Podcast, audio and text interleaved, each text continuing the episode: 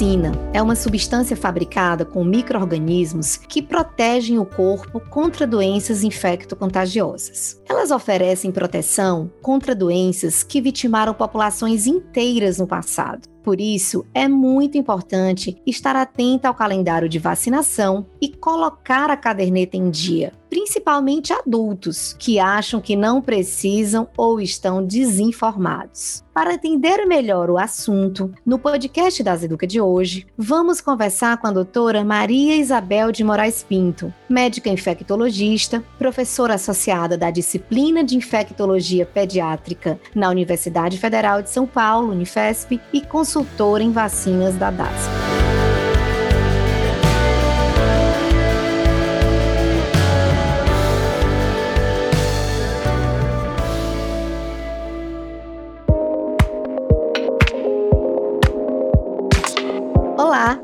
Você está ouvindo o podcast das Educa. Temos o propósito de transformar a saúde das pessoas e acreditamos que o aprendizado e o compartilhamento de conteúdo, inovações e estudos sejam fundamentais para a realização deste sonho. Acesse o nosso site daseduca.com.br e conheça nossa programação. Você pode enviar um e-mail com suas dúvidas e sugestões para dasa.educa@dasa.com.br. Queremos ouvir você, para que juntos possamos construir um novo canal com o propósito de gerar e fomentar conhecimento para o setor de saúde. Eu sou a doutora Maria Lani Gugel e você está ouvindo o podcast das Educa.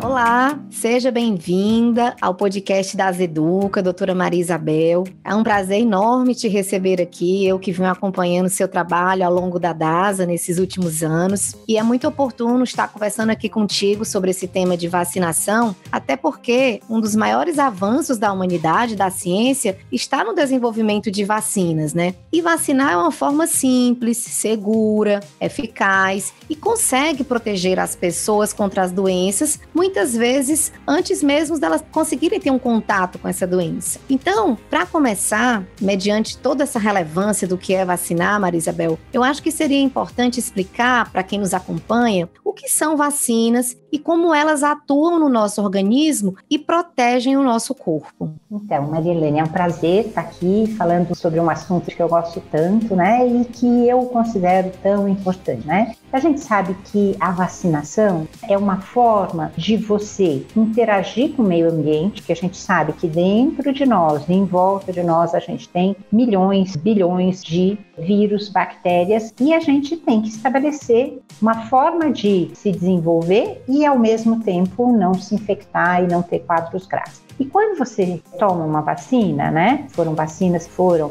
desenvolvidas com todo o critério, com bastante tempo para você ver se realmente elas são eficazes. E o que, que você está fazendo? Você está expondo o sistema imunológico a um vírus, a uma bactéria, de uma forma segura. Então, eu pego ou o vírus inativado, ou um, uma bactéria viva atenuada, ou pedaços desse genoma. E hoje a gente tem diferentes que a gente chama plataformas de vacina. E com isso, a gente oferece essa vacina, a pessoa vai entrar em contato, vai desenvolver uma resposta. E o que é interessante, a gente sempre pergunta: ah, produziu anticorpos? Produziu anticorpos, mas uma coisa muito importante também é produzir células de defesa. Então, a gente sabe que a imunidade humoral, que é essa de anticorpos, e a imunidade celular são muito importantes. Muito bom, Marisabel. Acho que muitas vezes o próprio paciente ele fica na dúvida qual papel que a vacina faz dentro do organismo, mas é muito bom essa sua fala, né, que é produzir anticorpos, células de defesa e criar toda essa memória, né, de defesa dos organismos. Muito bom. E qual é a importância de seguir o calendário de vacinação desde o começo, né, assim, desde a fase da infância? E o que é que a falta de alguma vacina nesse período da infância ou da adolescência pode representar quando esse paciente está na fase adulta? Então, isso é uma coisa também muito importante. A gente sabe que quem trabalha com vacina sabe que os calendários vacinais estão sempre se modificando, né? Então, a gente atualmente tem um calendário vacinal, por exemplo, do Sistema de Saúde, tem um calendário vacinal do sistema privado, em que a gente usa as vacinas que estão disponíveis, são seguras, né? E a gente espera, então, que a pessoa monte uma resposta imunológica. Então, a gente começa, por exemplo, com a vacina BCG, né? Por que, que a gente começa com a BCG? Que a criança precisa estar protegida, porque no primeiro ano de vida ela pode ter, se encontrar o bacilo da tuberculose, ela pode ter uma forma grave, por exemplo, tuberculose menina. Daí a gente dá a vacina tétano, a gente dá a vacina influenza, né? E na verdade, então você vai montando o calendário de acordo com a situação em que o indivíduo pode encontrar um vírus ou uma bactéria. E além disso, você vai montar de acordo com a capacidade do indivíduo de responder. Então, por exemplo, a vacina influenza, né, que é a vacina da gripe, você só pode vacinar a criança a partir dos seis meses de idade. Antes disso, é muito importante que os pais, né, todas as pessoas em volta da criança estejam protegidos e durante a gestação a mãe tenha tomado a vacina. Para quê? Para passar esses anticorpos durante esses primeiros seis meses que vão ser importantes para a criança não adquirir a doença até que ela possa tomar a vacina e responder adequadamente. E daí,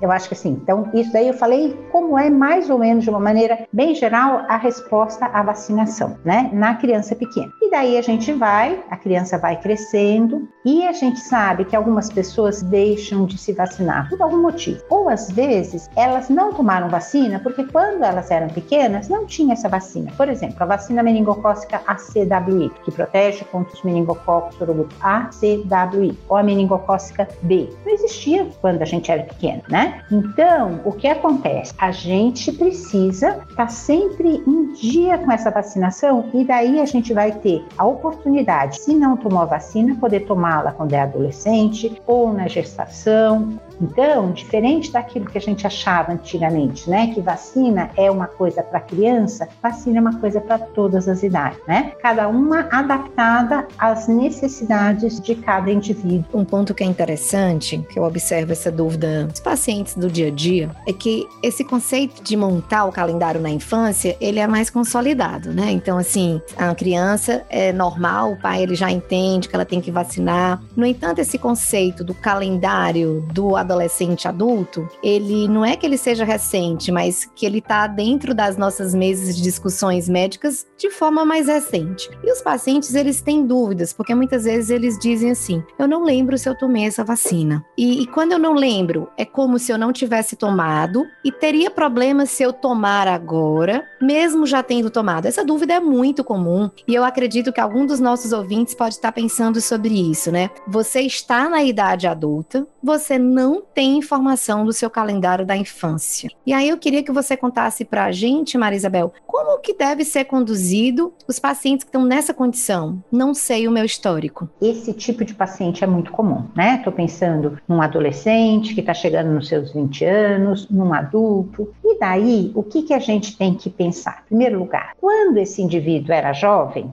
Será que aquelas vacinas estavam disponíveis? E a gente sabe, por exemplo, que a vacina tétano está disponível desde a Segunda Guerra Mundial. Então, se a pessoa fala, olha, tomava vacina, né, e você confia na pessoa, ela parece uma pessoa, sabe, que sabe o que está falando, eu não preciso fazer o esquema completo de vacina tétano, porque se eu fizer, eu posso até ter uma reação mais intensa desnecessária. Então, para o tétano, se a pessoa fala, tomava, o que que eu posso? E daí eu pergunto, mas quando foi a última vez que você tomou? Ah, não me lembro. A maioria fala isso, né? Ah, tem uma vez que eu me cortei, daí tomei, mas quando foi? Não sei. Então a gente dá uma dose de vacina no privado, a gente dá difteria, tétano e pertus, que é a coqueluche celular. E daí a próxima vai ser só daqui a 10 anos. Por outro lado, se a pessoa fala assim, ah, não tenho carteira e eu quero protegê-la contra o meningococo, tanto o ACWY, né, a meningococo CWI, quanto a meningocócica B, eu sei que naquela época não tinha. E as vacinas que a gente tinha eram vacinas que não davam uma memória imunológica prolongada. Então, para esses casos, eu vou vacinar e vou fazer um esquema que é o adequado para aquela faixa etária. Por exemplo, uma criança abaixo de dois anos que começa a tomar vacina meningocócica B, ela vai tomar uma aos três meses, outra aos cinco e um reforço acima de um ano. Se eu estou falando de um adulto, ele responde de uma maneira diferente. Duas doses são suficientes, tá? Então, tudo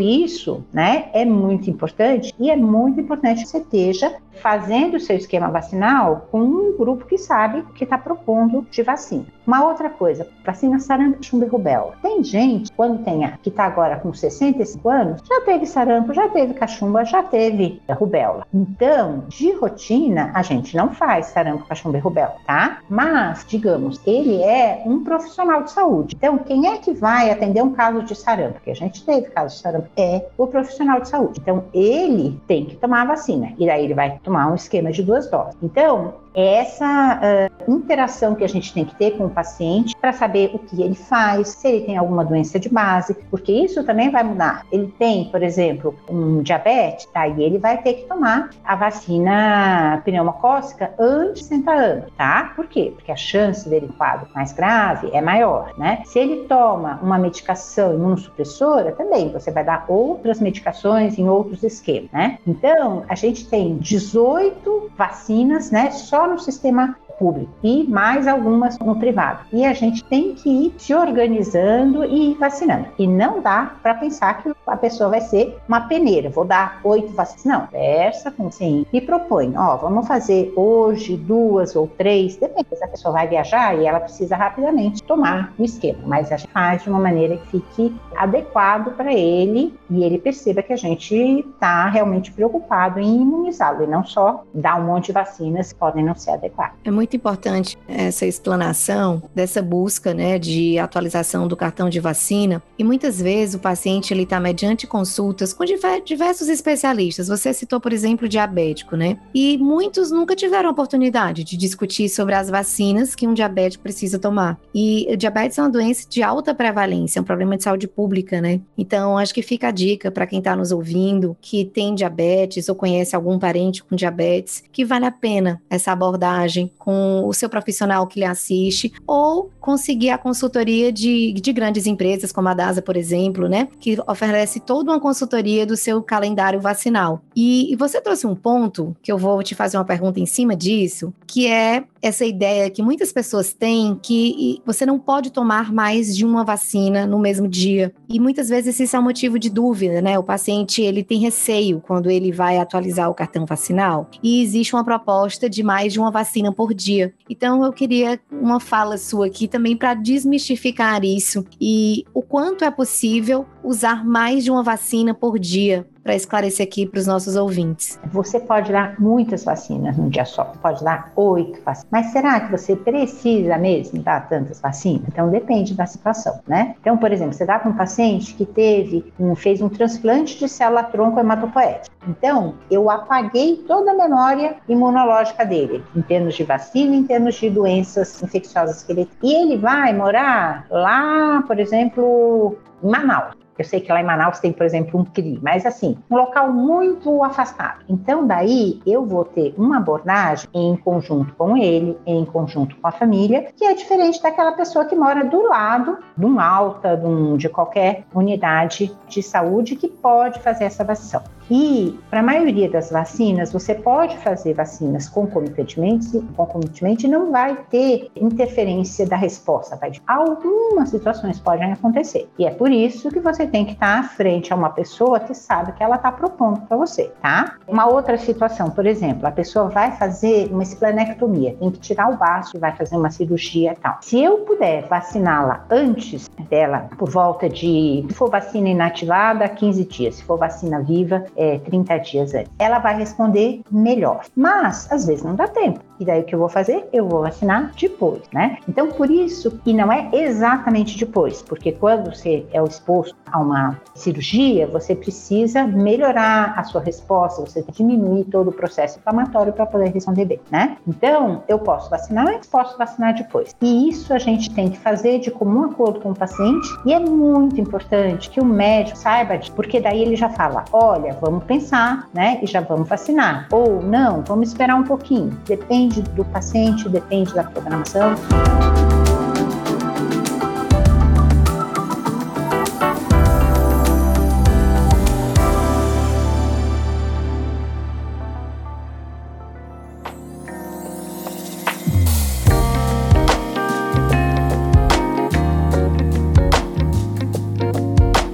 Ficou muito claro esse tempo quando a gente fala de cirurgia, necessidade de vacinação, mas tem um tema que os pacientes também trazem com grande frequência, com vacinas relacionadas à viagem, né? Um exemplo bom é a febre amarela. E aí as pessoas às vezes programam viagens para locais que necessitam dessa vacinação, só que elas não têm conhecimento do prazo mínimo dessa vacinação. Então, como é uma dúvida frequente, eu queria que você relembrasse aqui qual é a janela que a gente precisa estar tá orientando aos pacientes para essa vacinação com esse intuito de viagem. Isso, muito bem lembrado, né? Febre amarela é uma infecção que a gente tem em todo o Brasil e em toda a África. Mas se eu for, por exemplo, para a Austrália, eu posso, se eu estiver infectada pelo vírus, né, da febre amarela, eu posso levar e infectar o mosquito que me picar. Então, é isso que faz alguns locais em que o vírus da febre amarela não circula exigirem que quem sai do Brasil e quem sai da África tenha que estar imunizado. Então, como é que é? Acima de 5 anos de idade, tá? Uma dose, né? Então, isso é uma coisa bem legal.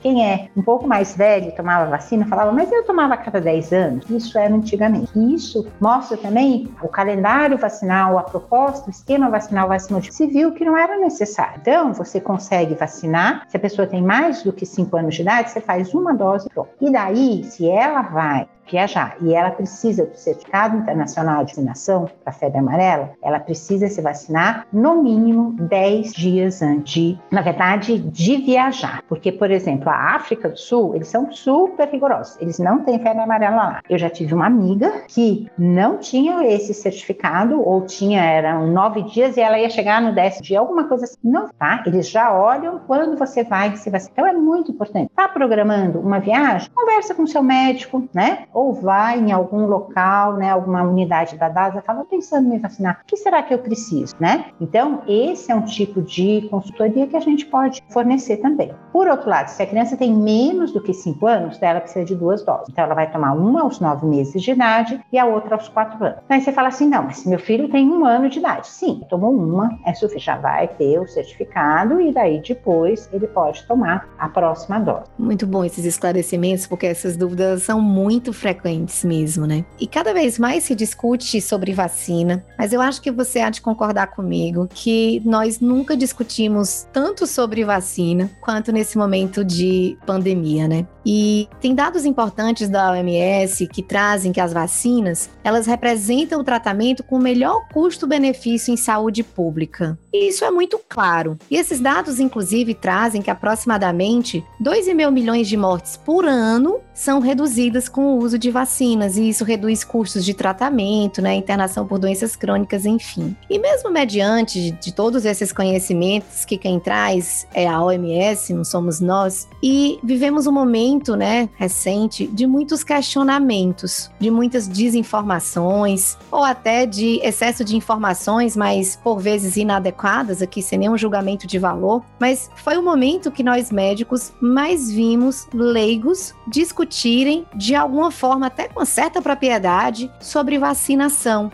Era um tema que nunca teve tão em pauta e, de repente, era tantas pessoas trocando informações com, entre aspas, tanto conhecimento, né, com tanta certeza das suas falas, e isso, de uma certa forma, acaba abalando, né, a importância de manter a vacinação dentro de um patamar de uma seriedade que ela requer por todos os benefícios que são inquestionáveis, né, mediante a vacinação. E aí, eu queria saber de ti, Marisabel, se os números de vacinados vêm reduzindo, em especial depois desse momento que a vacina ficou tão em foco, né, durante a pandemia. E eu queria te ouvir, como um especialista em vacina, se você avalia que vamos retomar a segurança da população, sobre a vacinação, porque essa segurança ela ficou de uma certa forma abalada, né? surgiram dúvidas, questionando a eficiência, a segurança, inclusive com algumas informações de que a vacina poderia ser prejudicial. Então, a vacinação ela entrou dentro de um contexto de discussão não habitual e a gente sabe que isso teve repercussões, sim, inclusive com outras vacinas que não foram só a da Covid, né? Observamos várias campanhas na mídia pedindo para as pessoas continuarem se vacinar, até por medo da gente perder controle de doenças que estavam sob controle em virtude desse momento desafiador que foi a comunicação durante a pandemia sobre a importância da vacinação. Então eu queria te escutar como especialista, como você vê isso e como você acha que a população está agora com relação a esta segurança vacinal. Esse é um tema muito especial, muito delicado e a gente tem que entendê-lo num contexto bem amplo e a cobertura vacinal já vinha caindo desde 2016, tá? A gente começou a ter Covid no Brasil tá? em 2020, né? Covid-19 é 19 porque foi no final de 2019 na China foram detectados os primeiros casos. Em 2016 a gente já vinha diminuindo, né? E assim, eu sempre gostava muito de, de falar isso e eu espero poder voltar a falar que o Brasil sempre foi campeão de imunização, sabe? A gente estava lá acima de 95% de cobertura, todo mundo com a sua marquinha de BCG no braço, todo mundo tomando hepatite B. Se a gente vê os mapas de hepatite B antes e depois da vacinação, que começou em 1990, é incrível, sabe? Algumas vacinas realmente assim foram elas que conseguiram diminuir o número de casos. Para outras situações, você precisa também de tratamento. Por exemplo, para doença pneumocócica, é muito importante tomar vacina, mas se eu adquirir a doença, eu preciso ter um antibiótico, tá? Então, tudo isso tem que ser levado em consideração. A vacina é importantíssimo, mas você ter, ela se insere num contexto maior de tratamento do paciente quando ele se infecta, né? E o que aconteceu? As pessoas foram esquecendo o que era um sarampo, esquecendo o que era uma rubéola, e a gente adquiriu o certificado internacional de eliminação da rubéola ou do sarampo. Só que daí a pessoa não sabia mais o que era. E assim, ah, hoje eu não vou dar vacina, vamos dar depois. E isso vai se somando, né? Eu posso não dar vacina no meu filho. E daí vem o meu vizinho e também não dá. E daí eu vou juntando pessoas que vão estar suscetíveis. Tem, tem doenças, né? Tem uh, germes, como por exemplo sarampo, que uma pessoa que tiver sarampo, ela vai transmitir transmitir para 18 a 20 outras pessoas. Então, ela precisa é do espaço de pessoas suscetíveis. Passa, passa, passa, passa e vai todo mundo ter doença grave? Não. Alguns vão ter grave, outros não. Para poliomielite, eu assim, sabe de falar de poliomielite, eu já fico me dá um frio na barriga. Que que a gente desde 1990 a gente não tem mais casos de poliomielite no Brasil, tá? Pelo vírus selvagem. Então, a gente quer continuar assim, né? E quantas crianças no tempo que a gente não tinha vacina ficavam paralíticos. Era uma em cada 200. Mas na minha família, por exemplo, eu tinha um tio e a gente tem, por exemplo, exemplos fora do Brasil. O presidente Roosevelt, né, que foi um presidente dos Estados Unidos, ele passou a vida dele depois de adquirir a poliomielite, ele adquiriu quando já era adulto, em cima de uma cadeira de roda? Então, isso tem que ser passado de formação para as pessoas. Se a gente está bem, a gente está bem porque a gente está vacinando, tá? Se a gente está bem, é porque a gente tem que que manter essa cobertura. Não adianta a gente falar, não, agora não precisa mais. Não é bem assim. Tem uma vacina que a gente não, não usa mais. E ela tem condições especiais, que é a vacina da varíola, tá? Então a gente tomava quando era pequeno, algumas pessoas, e desde 1977 ou 78 já usa mais a vacina no Brasil. Mas é diferente, é porque é um vírus que causa doença só em ser humano. Se eu for pensar na febre amarela, por exemplo, ele causa doença em ser humano e causa causa no macaquinho. Então, o macaco, se ele tiver febre amarela, eu preciso que todas as pessoas estejam imunizadas, senão ele vai passar, ele vai ser picado e vai, o mosquito vai picar uma pessoa e ela vai ter febre amarela. Assim, tudo muito complexo, né? A gente tem que ter paciência, a gente tem que, eu acho, contar histórias para as pessoas. Se você fala, a vacina impede milhões e quinhentas mil pessoas morram, é um número grande, mas eu nunca vou achar que o meu filho vai estar nesses 2 milhões e 500 mil, né? Então, às vezes, e eu vejo isso muito sendo feito, você mostra o que é uma criança que teve paralisia infantil. Você mostra o que é uma criança que teve meningite e teve que amputar o braço, né? Isso daí, assim,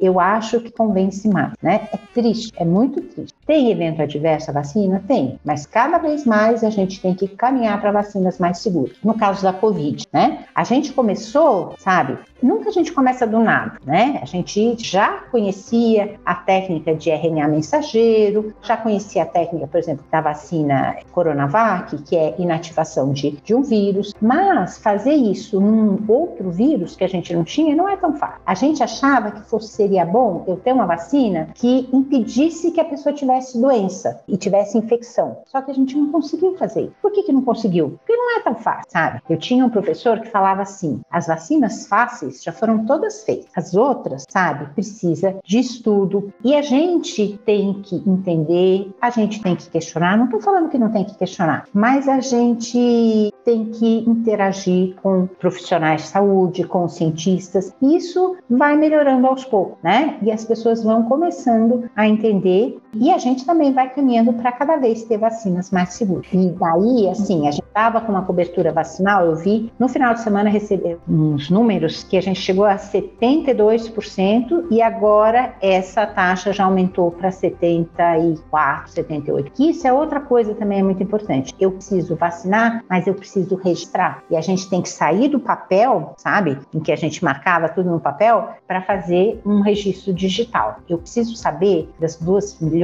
e 700 mil crianças que nascem todo ano no Brasil, quem tomou vacina, quem não tomou, como que eu vou chegar naquela que não tomou. É difícil? É, mas a gente consegue.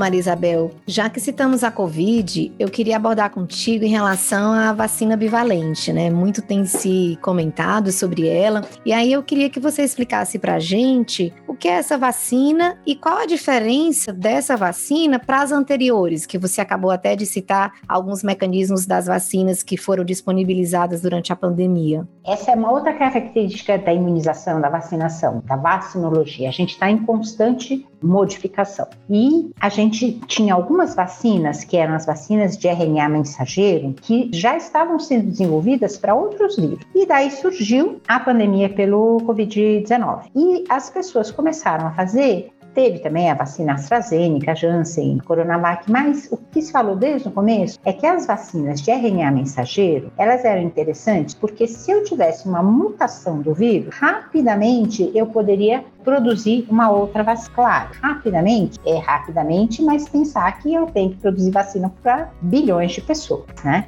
Então, as vacinas que a gente tem atualmente, equivalentes, que no Brasil chegaram só as vacinas da Pfizer, né? Mas tem também nos Estados Unidos e na Europa as vacinas da Moderna. Tem a mesma característica, ou seja, eu pego um RNA, envolvo num envelope de gordura, né, lipídico e inoculo. E a pessoa vai montar uma resposta imune contra essa proteína que vai ser produzida a partir do RNA. Só que quando a gente começou a vacinar, em 2020, finalzinho de 2020, 2021, a gente estava usando a cepa de Wuhan, que era aquele vírus que foi inicialmente isolado na China e se disseminou para todos os lugares. E a gente percebeu, já desde o começo, é uma característica dos coronavírus, que eles estavam sofrendo mutações e que a gente ia precisar evoluir para outras. A mesma coisa que acontece com a influenza, né? A vacina da gripe. Não dá para dar sempre a mesma vacina todo ano. A gente tem que levar em consideração o que mudou. Então, a vacina bivalente que a gente tem para a Covid-19 agora, ela contempla a cepa de Wuhan, que é aquela primeira, porque é importante, tá? Ela ainda é importante para desenvolver uma resposta imune, e ela tem também uma ou duas cepas de da cepa ômico, que são a BA1 ou a BA1 e BA, desculpa, ou BA4 e BA, ou seja, eu faço uma vacina que contempla aquela que a gente já usava anteriormente e junto para dar uma resposta, né, para estimular o sistema imune para a vacina do vírus que está circulando atualmente. Uma coisa muito importante, ela está sendo usada, a proposta é usar como reforço, tá?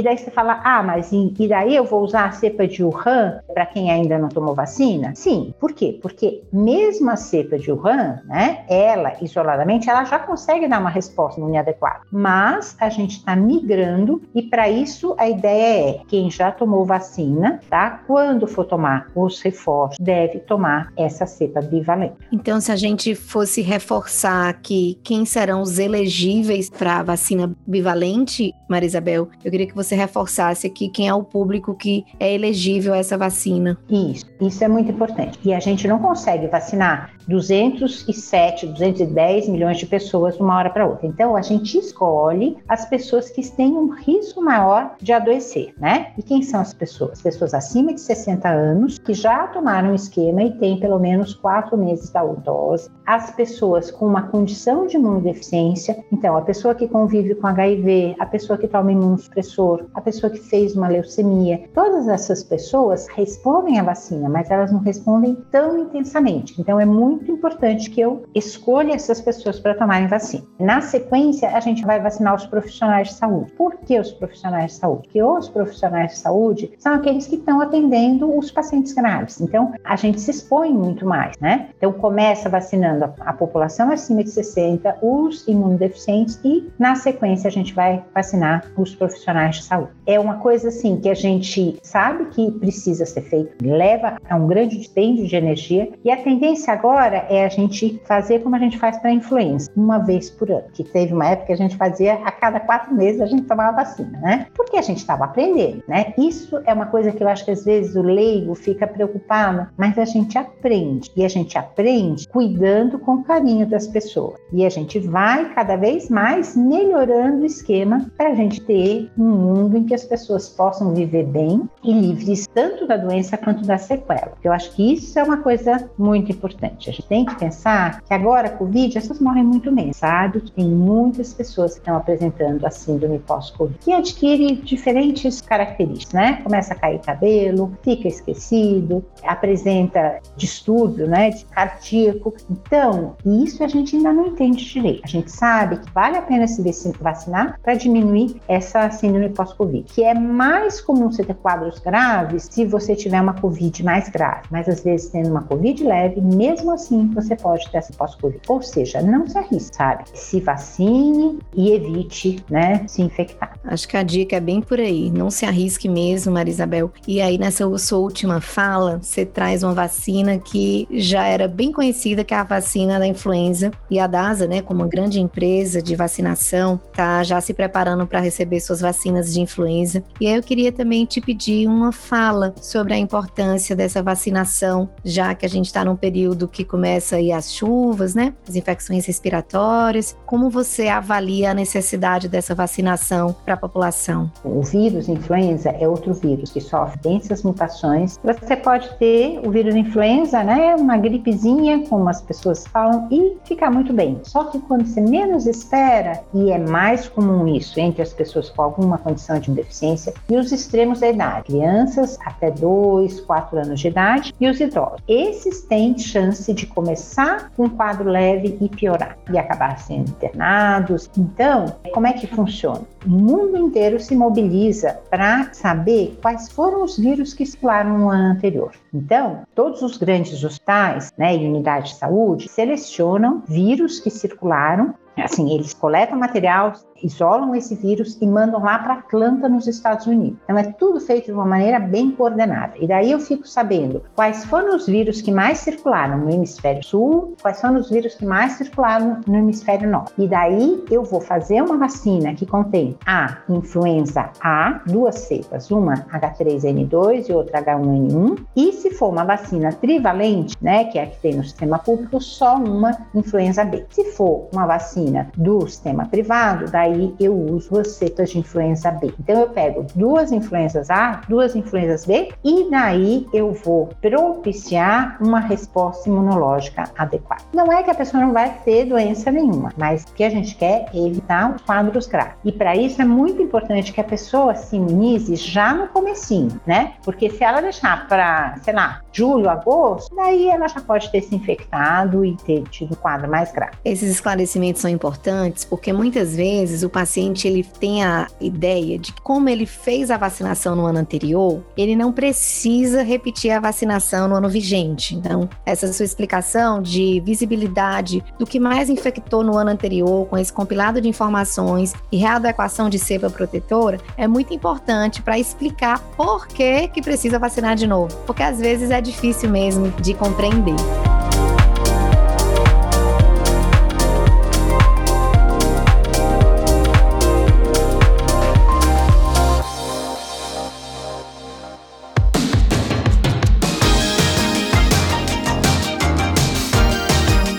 Bom, Maria Isabel. Eu teria muitas perguntas para te fazer. Eu queria te pedir para explicar aqui um pouquinho para os nossos ouvintes. Eu conheço muito o seu papel que você faz na DASA, né? Uma curadoria de vacinas, orientando toda a equipe nacionalmente, né? A DAS é um gigante da saúde, é, realmente é uma referência em vacinação e você é a rede de todas essas orientações, né? Você traz toda uma garantia de qualidade e segurança a esse processo. Eu queria que você partilhasse um pouco de como é essa sua jornada dentro da DAS aqui para os nossos ouvintes, para dar visibilidade, assim, o quão importante é essa tua atuação aqui conosco, né? E lembrar de que muitas vezes nós não nos vacinamos até por falta de tempo, de buscar informação e que isso já não pode mais ser uma desculpa, até porque a gente consegue comprar vacinas no e-commerce. Então, para quem tem interesse de uma facilidade, né, de fazer essas aquisições através de sites, isso tudo é possível dentro da DASA, por exemplo. E eu queria te pedir para comentar um pouco sobre isso. Então, peguei até os números aqui que eu não sei de cor, mas a gente tem 159 unidades de vacinas espalhadas pelo Brasil inteiro. Tá? A gente tem mais de 60 pessoas que são vacinadores e elas precisam de um treinamento e um treinamento que é continuado. Não adianta só falar, não, já treinei. As vacinas mudam, muda a forma de administrar, a idade do paciente, tudo isso que é em 28 março. E para que serve essa consultoria? Em primeiro lugar, se a pessoa tem alguma dúvida, né? Então a pessoa entra no NAC, que é o núcleo de apoio ao cliente, e daí ele faz, olha, eu queria saber como que eu posso tomar uma, vacina, eu vou viajar para a África do Sul, como é que eu posso fazer? Claro, peça com uma certa antecedência, porque senão a gente não consegue fazer tudo direito, né? Não dá tempo. Isso é uma coisa. Então, oferecer esse tipo de informação. A outra, aparece um evento adverso. Ninguém quer ter evento adverso. A gente sabe que as pessoas ficam, o local da aplicação da vacina é vermelho, fica dolorido, isso acontece, uma porcentagem, e essa situação, então, é vista pelos vacinadores, pelos enfermeiros, se é um quadro mais intenso, intenso ou que se prolonga, eu vejo também, tá? E a gente acompanha, e a gente vê, e a gente orienta, né? Uma outra coisa que é muito importante é a avaliação, né, e a vigilância uh, níveis de temperatura em que você tem que manter essas vacinas. Então, a imensa maioria das vacinas tem que ficar entre 2 e 8 graus. E essa vigilância acontece desde o momento em que a vacina chega numa unidade da DASA, se chega com uma temperatura que não está dentro, a gente devolve. Se há desvio de temperatura, a gente manda uma mensagem para o, o laboratório e pergunta: Isso eu posso utilizar essa vacina? E daí o laboratório diz: Pode, dependendo da temperatura que essa vacina atingiu e do tempo em que ela ficou. Assim. Então é tudo feito com muito critério, com muita preocupação em dar a melhor vacina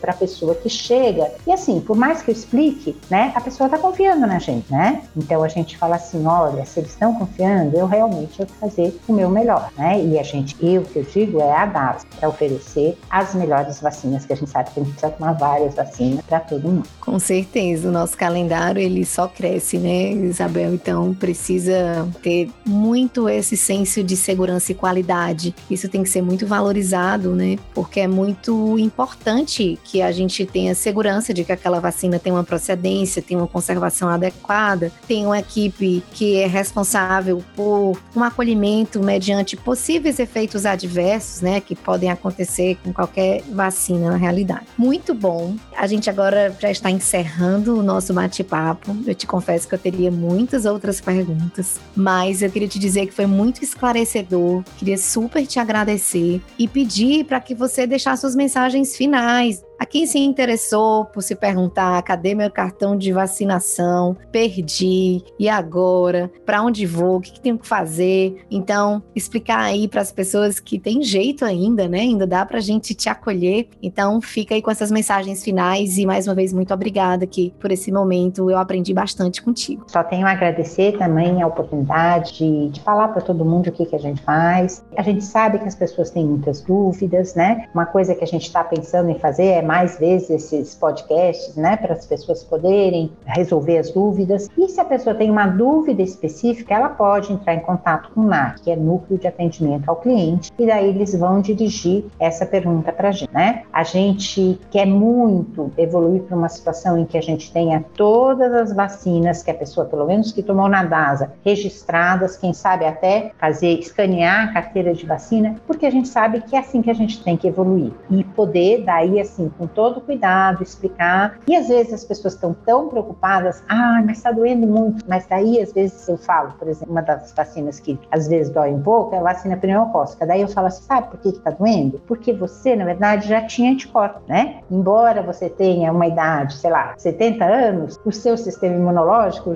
ainda tem anticorpos. Então as pessoas até dão uma risada e dão uma, uma relaxada, né? Então é muito importante vocês orientar as pessoas nessas, com as crianças, né? Porque a gente tem pessoas das mais diversas faixas etárias se vacinando. Então é isso. Muito obrigada.